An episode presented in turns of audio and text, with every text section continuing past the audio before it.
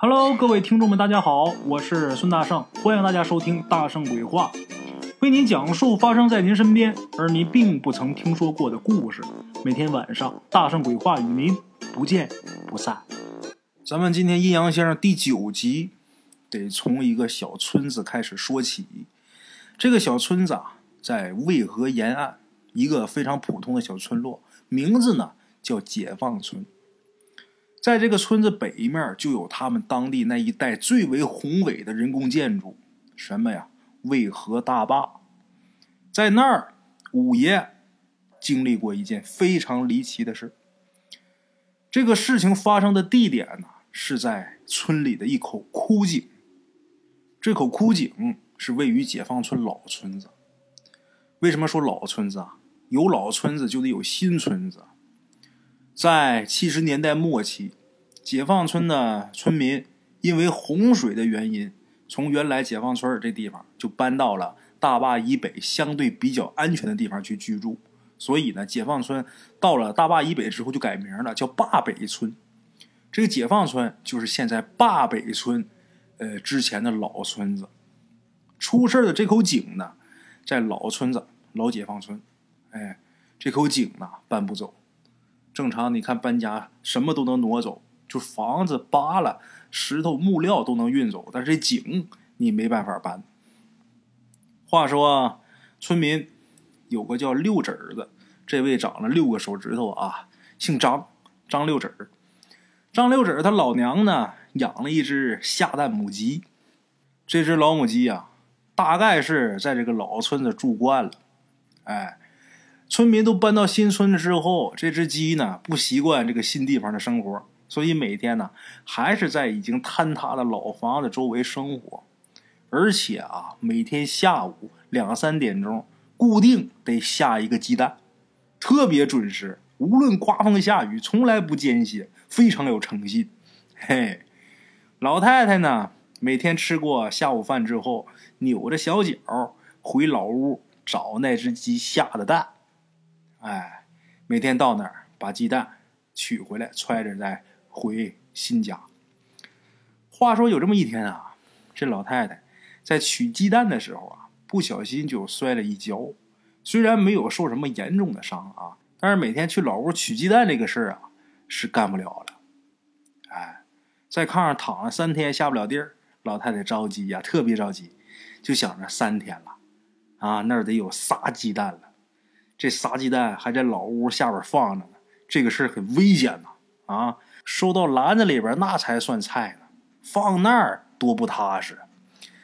老太太虽然着急，但是你着急也没用啊，动不了啊。她想让自己儿子张六指去拿去，但是这张六指啊，干什么毛手毛脚的。老太太心想，让他去拿去，准得给弄破了。让儿媳妇去吧，老太太还担心。老太太担心。儿媳妇去了，收回来再不给他。可是呢，这老太太更担心。你说，万一让别人给偷走了，那怎么办呢？结果思虑再三，老太太觉得儿媳妇啊，虽然有贪污鸡蛋的可能，但是总比落在别人手里边要好得多。于是呢，老太太就把儿媳妇叫过来，交代一番之后，就让儿媳妇。代为出征了，哎，可是这儿媳妇啊，去了很长时间啊，都不见回来。天儿已经很晚了，夜里十点来钟了，老太太呀有点不放心，不放心呢，就打发儿子去找去。张六子儿，他早就对自己这个好吃懒做的媳妇儿满肚子怨气儿。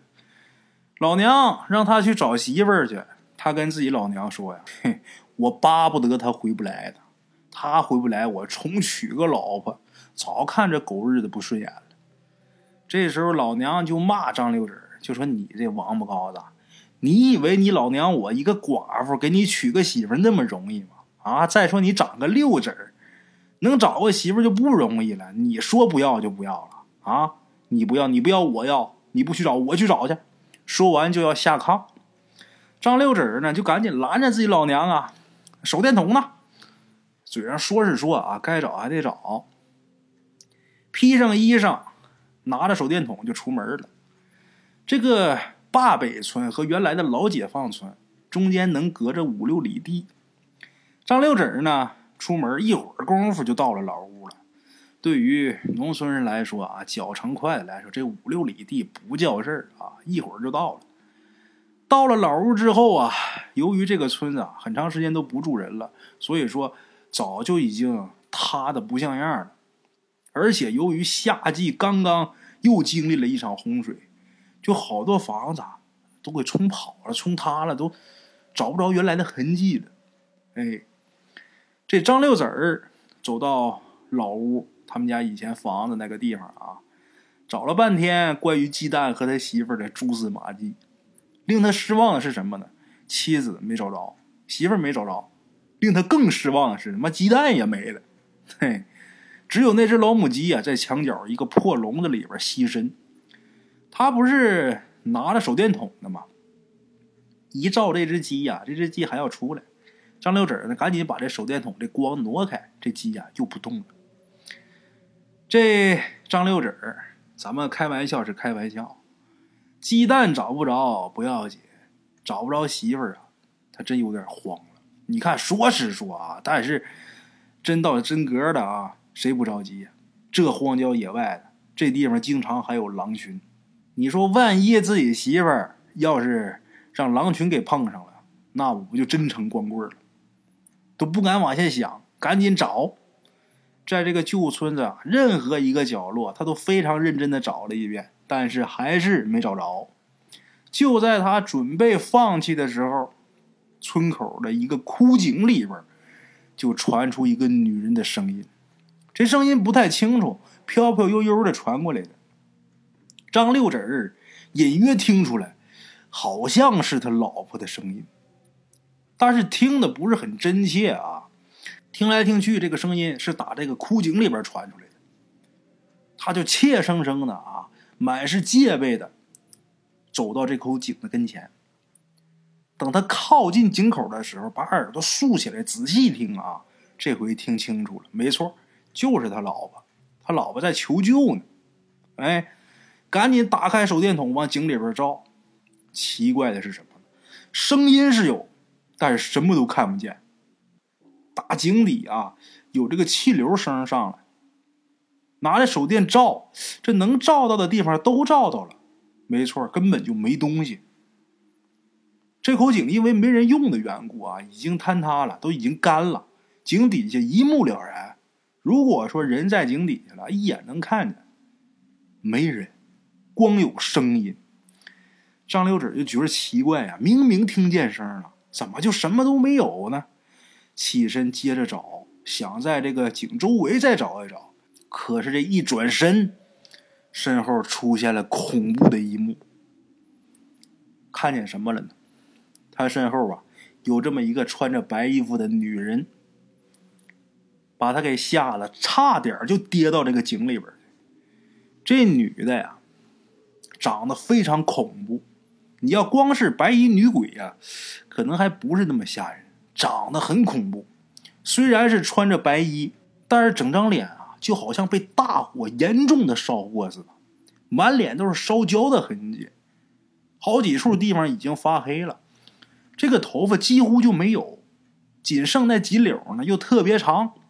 哎呀，张六子啊，怎么能看出她是个女的呢？因为看身材这个线条啊，才能看出来她是个女的。当然啊，这会儿张六子不能判断这是人还是鬼。张六子这个手电筒的光啊，因为长时间的使用，这会儿已经变得很暗淡了。过去那个手电不像现在这个强光手电，它充电呢，亮度也高，用的时间也长。过去都是装一号电池那种，它这个亮度维持不了多长时间。虽然这个手电筒光暗了，但是他还是能够看清眼前这女人的样子。这不是他媳妇儿啊，不管是胖瘦还是高矮，不是他媳妇儿。一回身看见这么一位。吓得直接就瘫地上了，大脑当中一片空白，唯一一点清醒的思维就是赶紧跑，想要逃跑，但是没有劲儿啊，那腿儿都跟不是自己的一样啊。他吓瘫地上了，哇哇叫，这女的呢也不动，就是站他身边张六指看，就这女的已经粘在一起的眼睛啊，露了一条小缝一点点的缝打在缝里边啊，还往出冒光，盯着张六指。张六指吓得心想：这下完了，我今儿啊肯定得让这玩意儿给我收拾了。自己都做好了迎接死亡的准备了，可是这女的呢，没搭理他，直接绕过他呢，就进到那口井里边了。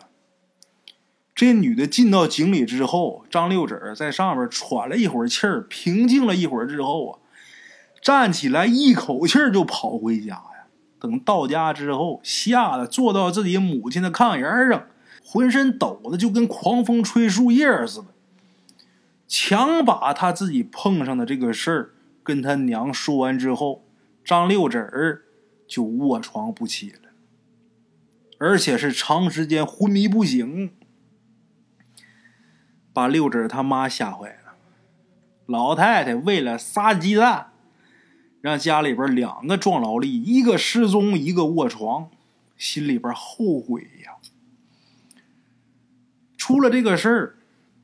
张六指他娘立马就联想到二十多年前发生在解放村的一件事儿。他想到这件事之后，老太太这腿也好了，自己也能下地了，赶紧就托人找到了五爷。在这儿啊，得跟大伙说明一下，张六指在井边碰上这个女鬼的时候，是一九八几年时候的事儿。往前倒二十多年，那就是一九六几年时候的事儿。哎，那个时候解放村还在老村子呢，他们是八十年代初期、七十年代末期才搬到坝北村这个地方的。六几年的时候，他们还在老村子没搬呢。那么二十多年前，在老解放村发生什么事儿了？这个事儿啊，还真跟张六指他们家有点关系。二十多年前，张六指他老娘从外地带回来一个姑娘，这姑娘长得很漂亮，典型的南方人。之后，这姑娘就给了解放村当时本村的后生，叫狗娃，给这狗娃做了老婆。这个狗娃跟六指他娘是同辈人，哎，只不过比六指他娘小点但是是一辈的，是张六指他叔叔大爷辈儿，哎。带回来这个女孩就给这个狗娃做了媳妇儿。这个张六指他老娘当时也是得了三千块钱的介绍费，在六几年的时候，谁家有三千块钱？很少，等于说这狗娃是花了大价钱买了一个媳妇儿。在这儿有必要跟大伙介绍介绍这个狗娃。这人呐，游手好闲，喜欢赌钱，斗鸡走狗，样样占全，杀人越货倒是不敢。没事可干，打老婆渡闲。几句话，大伙就明白这人是一个什么货色。咱再说这姑娘跟狗娃结婚之后啊，到了他们家之后，这姑娘倒是很好，勤勤恳恳，纺线织布、洗衣做饭，样样都是行家里手，真不错。但是这狗娃啊，整天是屁事不干，还经常打老婆。他总觉得啊，自己花大价钱买来的媳妇儿，不用不打可惜了。所有的活儿都支持他媳妇儿干。你说人家媳妇儿每天什么都弄得好好的，你还打他干嘛？不就得打他？哎，我这花大价钱买来的，我想怎么样怎么样。这种状况一直持续到狗娃他媳妇儿怀孕。哎，怀孕那段期间呢是不打了。可是呢，十月怀胎，瓜熟蒂落，一朝分娩之后，狗娃他媳妇儿这个噩梦啊又开始。狗娃他媳妇生了一个儿子，这孩子的年龄啊跟张六子差不多。这孩子刚满月，狗娃他媳妇就开始洗衣做饭、下地干活，这些都无所谓。他媳妇能干，主要是不但要干活，还得接着挨打。施加在他身上的折磨跟毒打呀，越来越多。但是日子呢，一天一天呢，也就这么往下熬了。可是有这么一天啊。狗娃他媳妇儿大冬天的在河边破了冰洗衣裳，结果被邻村的几个混混给糟蹋了。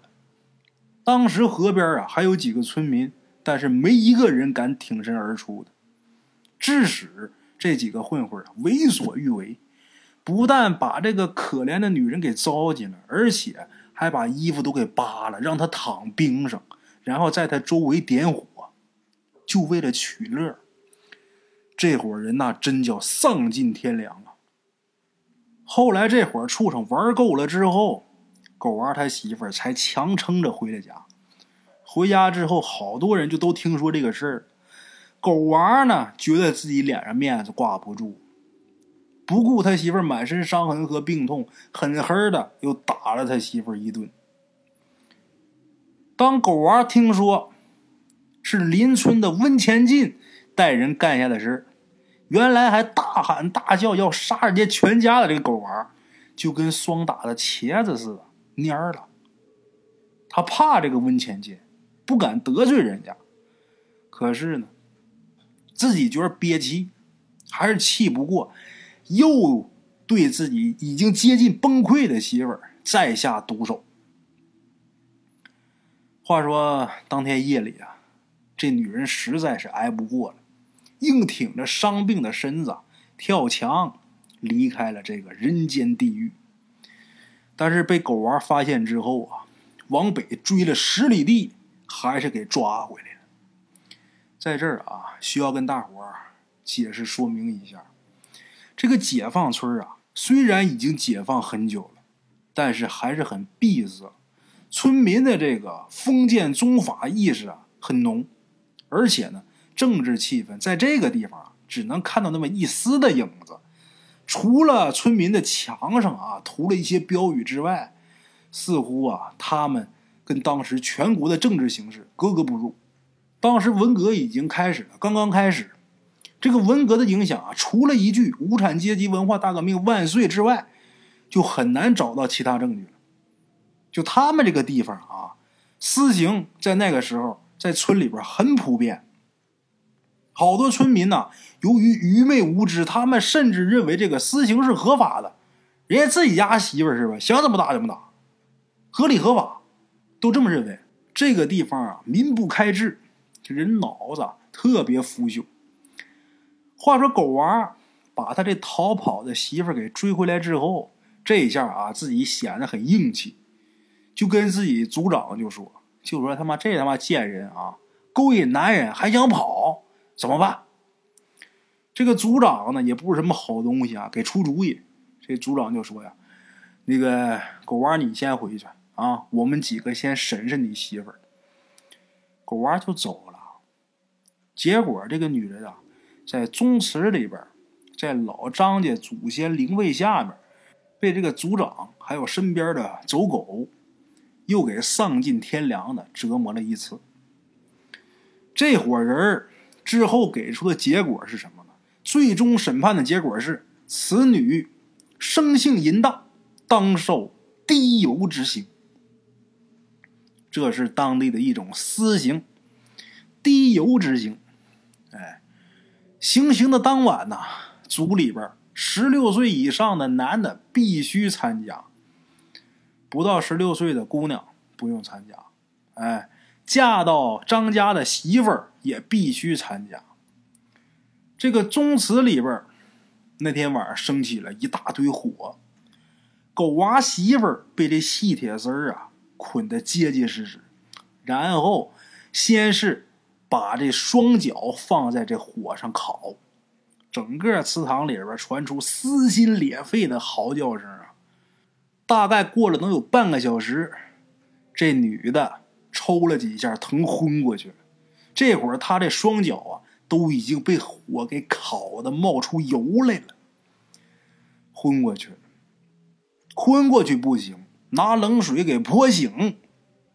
泼醒之后，接着烤。烤大腿，烤臀部，同样半个小时之后，这个女的呀，用自己老家家乡的一句方言大喊了一声：“什么意思？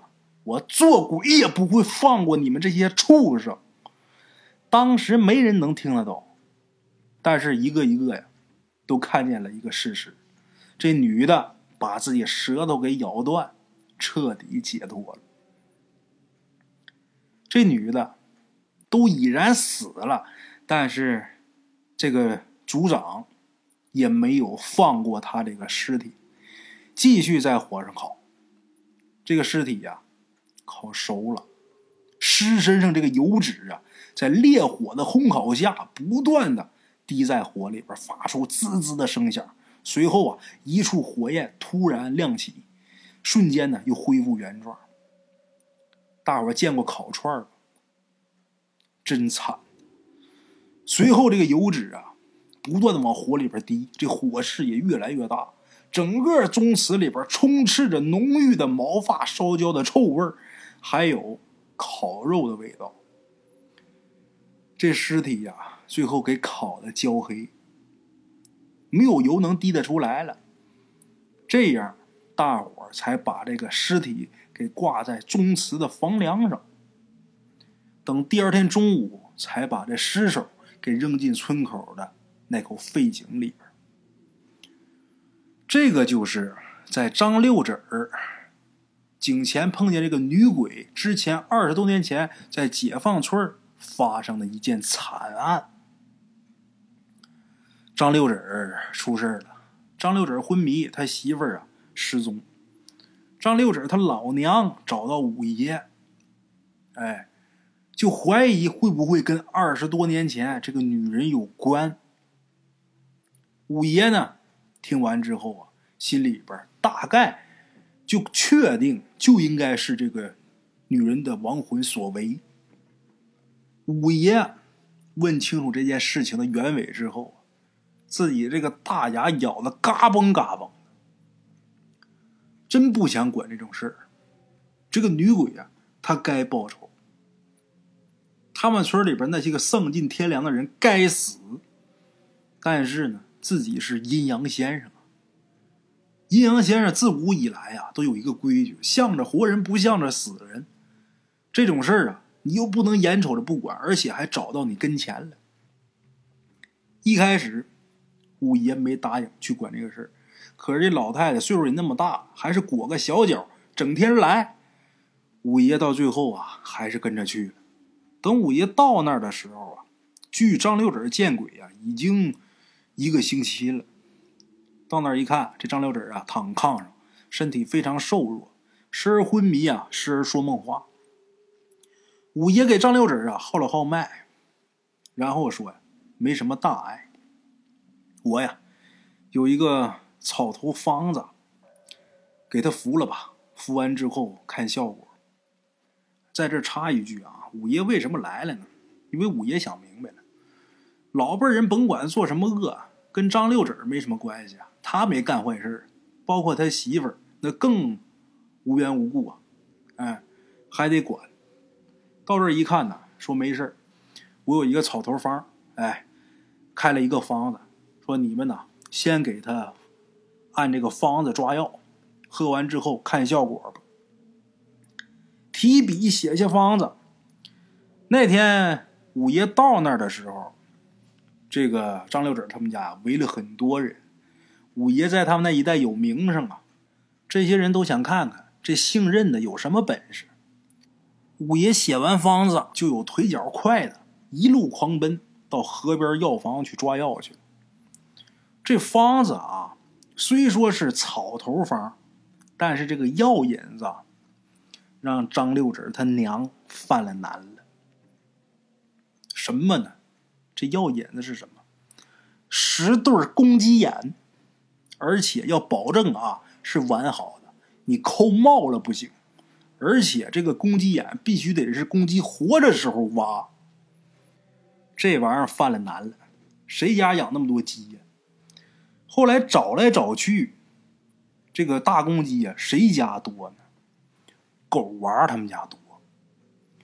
狗娃他媳妇儿就是前面咱们讲那个惨死的可怜女人，他媳妇儿死了，这狗娃啊带着孩子继续生活。这会儿的岁数啊也不小了，哎，他们家养了一群大公鸡。他们家那些个公鸡啊，个个的争强好胜。个儿也大，非常好。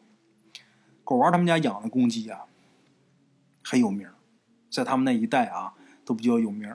谁家要说我想买只大公鸡，准去狗娃他们家。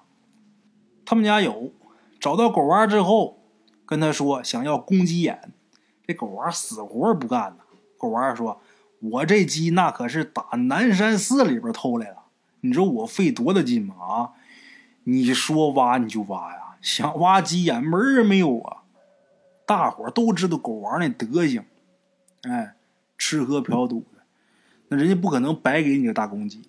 于是呢，就说要给钱。”说要给钱呢，这狗娃啊歪着脑袋想了想，这时候旁边就有起哄的，就说啊，就说哎，狗娃，你看你这鸡，它也不下蛋，公鸡它光能吃肉，你说你又舍不得杀，你留着它多浪费粮食，你说每天想睡个回笼觉都睡不成，你还不如换俩钱来的实惠。哎，狗娃呢有点心动，他说给钱行，但是我一只鸡。要二百块钱，六指碰鬼那时候那都八五年左右了，哎，他一只鸡要二百块钱大公鸡，那就天价了。但是没办法，虽说是天价，但是六指他娘也没辙，这边等着救自己儿子呢，答应了。十只大公鸡，十对鸡眼，拿出两千块钱，两千块钱你还光能挖鸡眼，这鸡肉你还拿不走，那也得答应给钱。拿两千块钱，开始活挖鸡眼。结果在挖这个鸡眼的时候啊，这个鸡眼它活着挖，那公鸡它能挺着让你挖吗？它扑腾啊！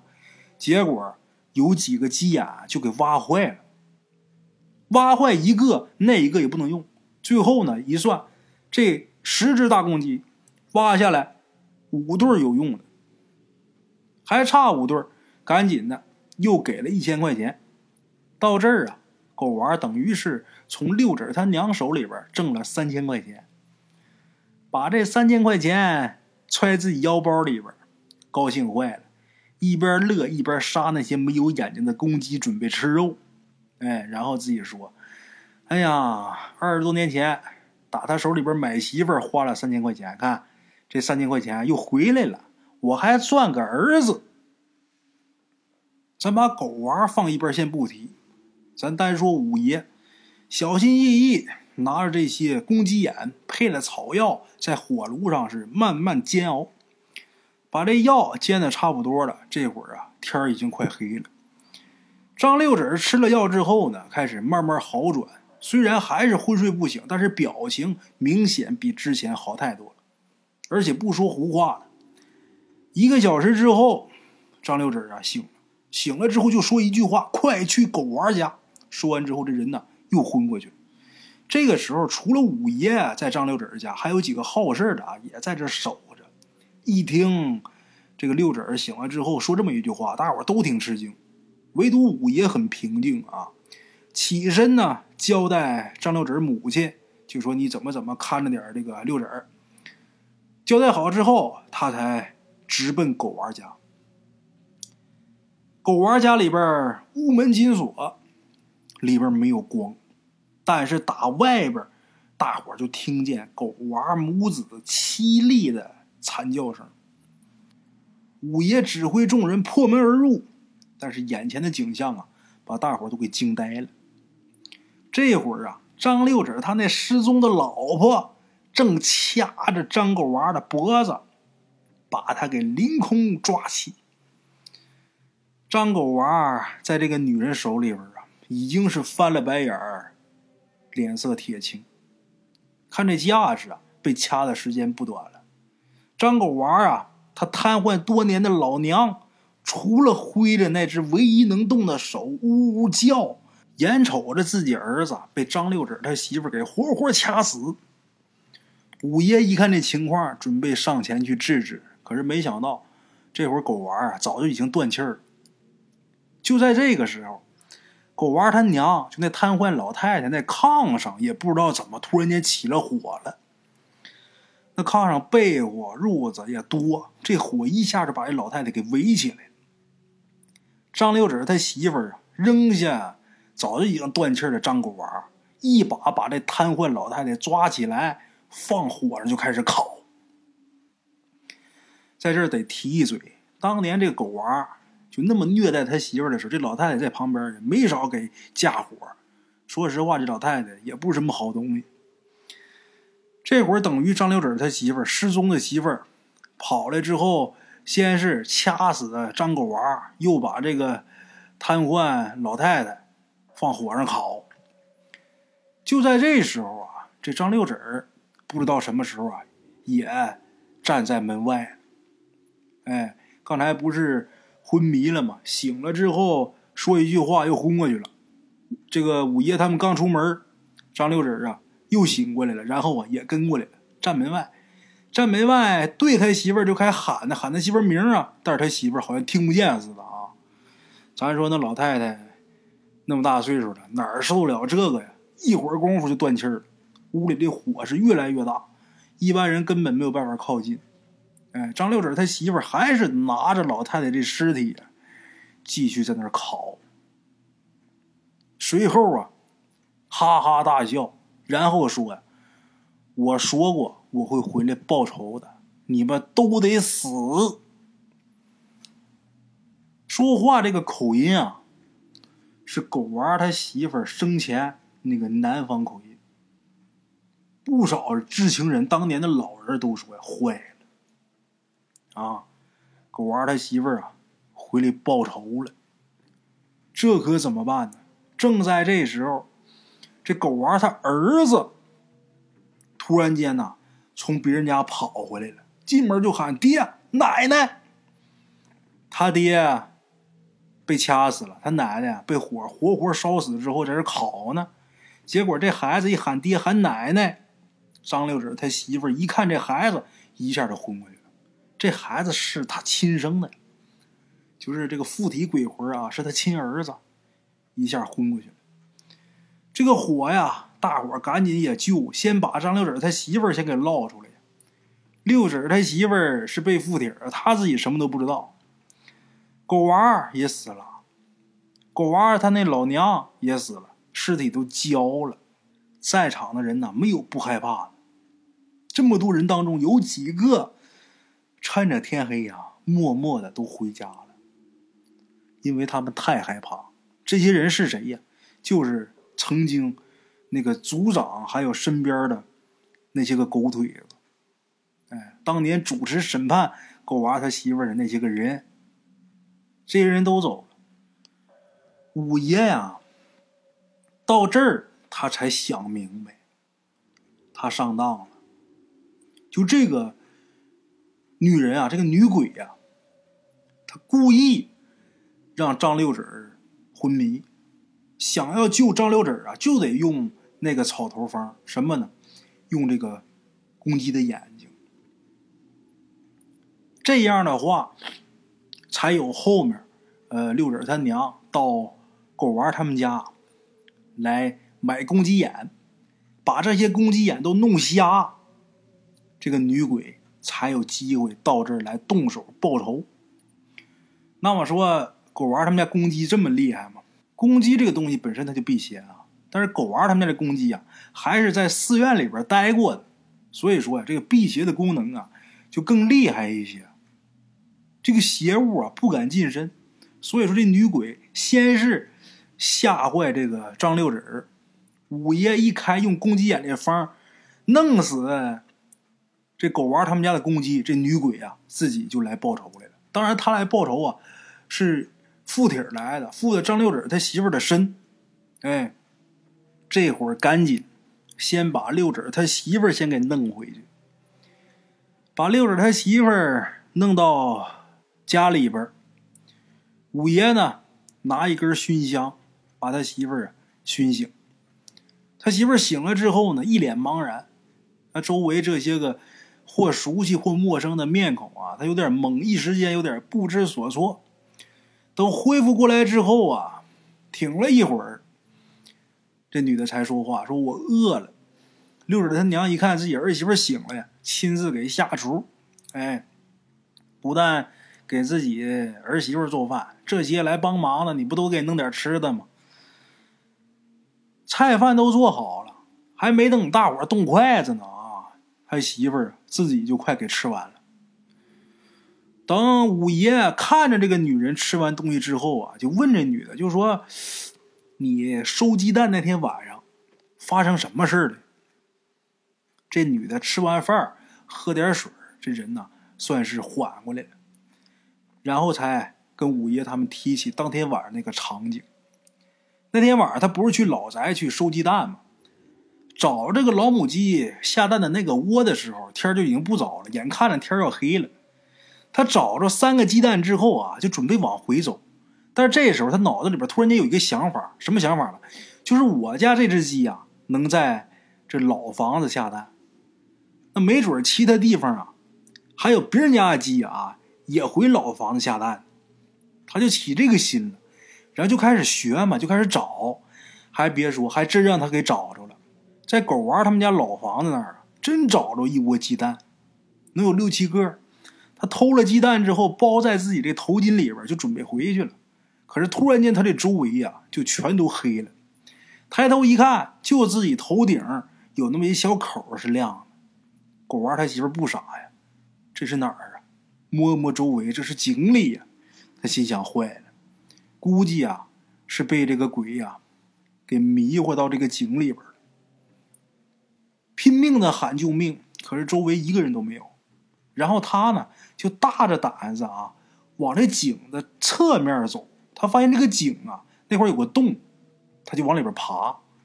等他爬进去之后呢，一直往前爬，爬了好一会儿，又爬到了另一口井下边。那口井下面特别宽敞啊，但是里边有很多杂物。在这么多杂物当中啊，就摆着一具干尸。浑身焦黑，当时把狗娃他媳妇给吓坏了，赶紧呢就找了一个角落缩着身子啊，躲着呗。可是没想到那干尸啊居然动了，好像是在挣扎。先是手臂动，紧接着整个身子啊都动。动了一会儿之后，这干尸啊居然坐起来了，然后朝着他的方向啊就过来了。当时把他吓得就没有任何知觉了，整个身子啊。就好像被一股无形的力量给捆起来似的，随后啊，他就感觉自己这个身上啊，就好像被火烧似的，可疼可疼的。就这样持续了一段时间之后，他就什么都不知道了，一直到刚才他被五爷他们救醒。哎，五爷听六婶他媳妇说完之后啊，心里边明白了，感情这么多年的苦命女人呐。那尸体一直还在井底呢。五爷决定必须得下井，把这尸体找到。找到之后，把他给弄上来，好生安葬，然后做场法事给他超度了，送他去往生。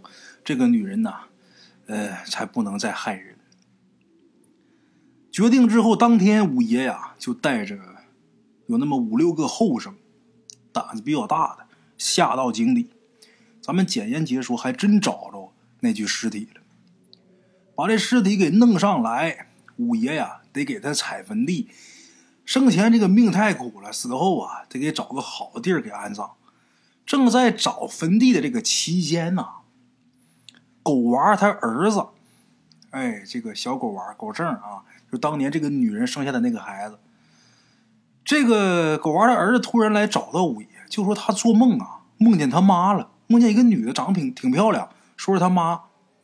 然后呢，跟这个狗娃说，就说呀，我该报的仇我也报了，以后呢，我不想报仇了，就让这个孩子跟五爷说一声，能不能帮助他，让他下辈子投畜道，就是他下辈子不想做人了，他下辈子想投牛，哎，投牛胎。五爷当时就不明白，但是这个狗娃的孩子啊。就非常坚定的说：“就说这就是我妈的意思。”五爷呀，一想这是人家本身的本意，再一想啊，确实是人心险恶。这个人呢，有的时候还真不如畜生。得了，既然他要求了，我就满足他的心愿，只要他不再害人就行。五爷做了一场法事啊，帮助他下辈子转生畜道，投一头牛。这个事儿啊，暂时的就算是告一段落了，就算是解决了。那么说，狗娃他们家狗娃死了，狗娃他那瘫痪老娘死了，警察不管吗？嗨，那个年头啊，民不举，官不究，大伙儿心里边都透明白，这是当年他们自己作恶了，然后遭报应了。谁管你那事儿？另外一个狗娃他们家就剩狗娃他儿子了。这孩子他自己娘附到六子他媳妇身上，把自己爹和奶给弄死了。你说这事儿都明知道是咋回事也不怪人家六指媳妇儿。哎，这事儿所以不了了之，好生安葬就完了。这个事儿过去啊，能有不到三年，他们这个村又出事儿。出啥事儿了？六指他们家养了一头牛。这头母牛下了一个牛犊子，这个牛犊子比正常那个牛长得要快，就长得非常快，而且长得特别大。有一天，这个六子儿拉着这头牛在地里边耕地的时候，这头牛突然间啊就挣脱缰绳跑了。跑完之后也没追上，也不知跑哪儿去了。结果就听说村里边出事儿了，这个牛啊。把一群在那儿玩牌的老头就都给顶死了，顶死了几个呀？顶死了五个人。顶死这五个人，后来五爷才知道，这几个人就是当初那个组长还有身边的那几个狗腿子。哎，那么事儿完了吗？还没完。这头牛把人给顶死了。六子他们家摊事哎，卖房卖地倾家荡产，给人那些家赔钱，赔钱他们家能有多少钱呢？怎么办？先把这头牛杀了，卖牛啊啊，卖肉啊！这牛给弄出人命了，六子也是恨，一刀把这牛宰。牛肉很快卖完了，这牛头挂自己家这个房梁上。六子他娘打这个牛头下边。过的时候，吊牛头那根绳子突然间断了，手指那么粗的麻绳就断了。这牛头不偏不倚的，正好掉到张六子他娘这个头顶上。这个牛角正好顺着天灵盖就打到脑袋里边去了。六子他娘一命呜呼。哎，这就叫报应啊！凡事必有因果。哎，且行善事。好了啊，各位老铁们，咱们今儿这故事啊就到这儿。明天同一时间，大圣鬼话不见不散啊！边的茶楼，人影错落。用声音细说神鬼妖狐，用音频启迪人生。欢迎收听《大圣鬼话》。Hello，大家好，我是主播孙宇。吃完了饭，然后就回到自己的课室上啊。喜马拉雅、百度搜索“大圣鬼话”，跟孙宇、孙大圣一起探索另一个世界。那天山女子独守空城，也只是感谢鬼友们，感谢鬼友们，感谢鬼友们一路陪伴。大圣鬼话，见字如面。欲知后事如何，且听我下回分说。